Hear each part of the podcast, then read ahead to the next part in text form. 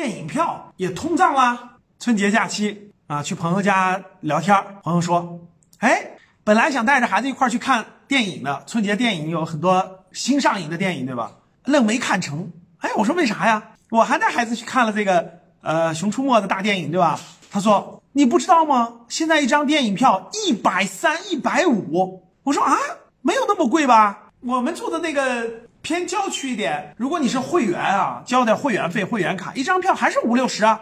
他说哪呀？现在室内的电影院随随便便一个电影的票价都在一百以上。我说不会吧？他拿出手机来给我一看，哇，像万达影院呀，像市北京市内影院啊，随随便便都是一百，就算打完折，会员的打折啊等等的，九十多、九十九、九十八左右。哇，我说真挺贵的。我说前一阵没注意啊，以前这个没有这么贵，春节期间。后来呢，我就查资料，发现确实是这样啊。今年春节期间。各大城市的这个电影票都出现了明显的上涨，虽然有的城市呢涨幅并不是特别多，但是确实是出现了明显的上涨。所以很多这个粉丝们可能就关心了，是不是电影票也通胀了？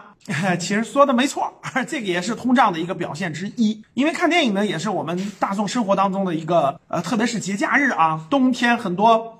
特别是北方啊，没有什么地方可去。今年咱们又是疫情，对吧？没有地方很多可去的地方，那这个票价适当的上涨了。为什么？第一个，大家想一想，各方面人工成本，电影的制作成本其实也在上升啊。大家想想，制作电影的这种投入非常大，投入也越来越大。然后渠道成本各方面 也属于是适当的通胀吧。说明什么呢？其实电影票的通胀也预示着我们整个社会啊，物价呀，整个逐渐的这个上涨的趋势。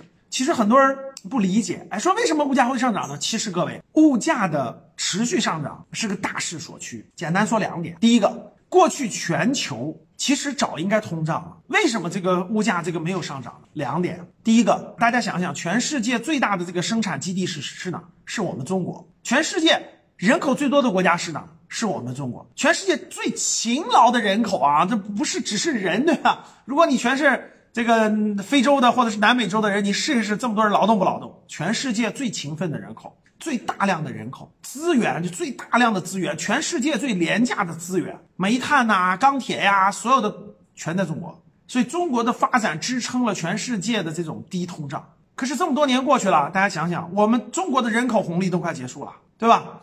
未来的全世界发展是科技支撑的，如果还没有达到转型完成的阶段，全世界的缓慢通胀。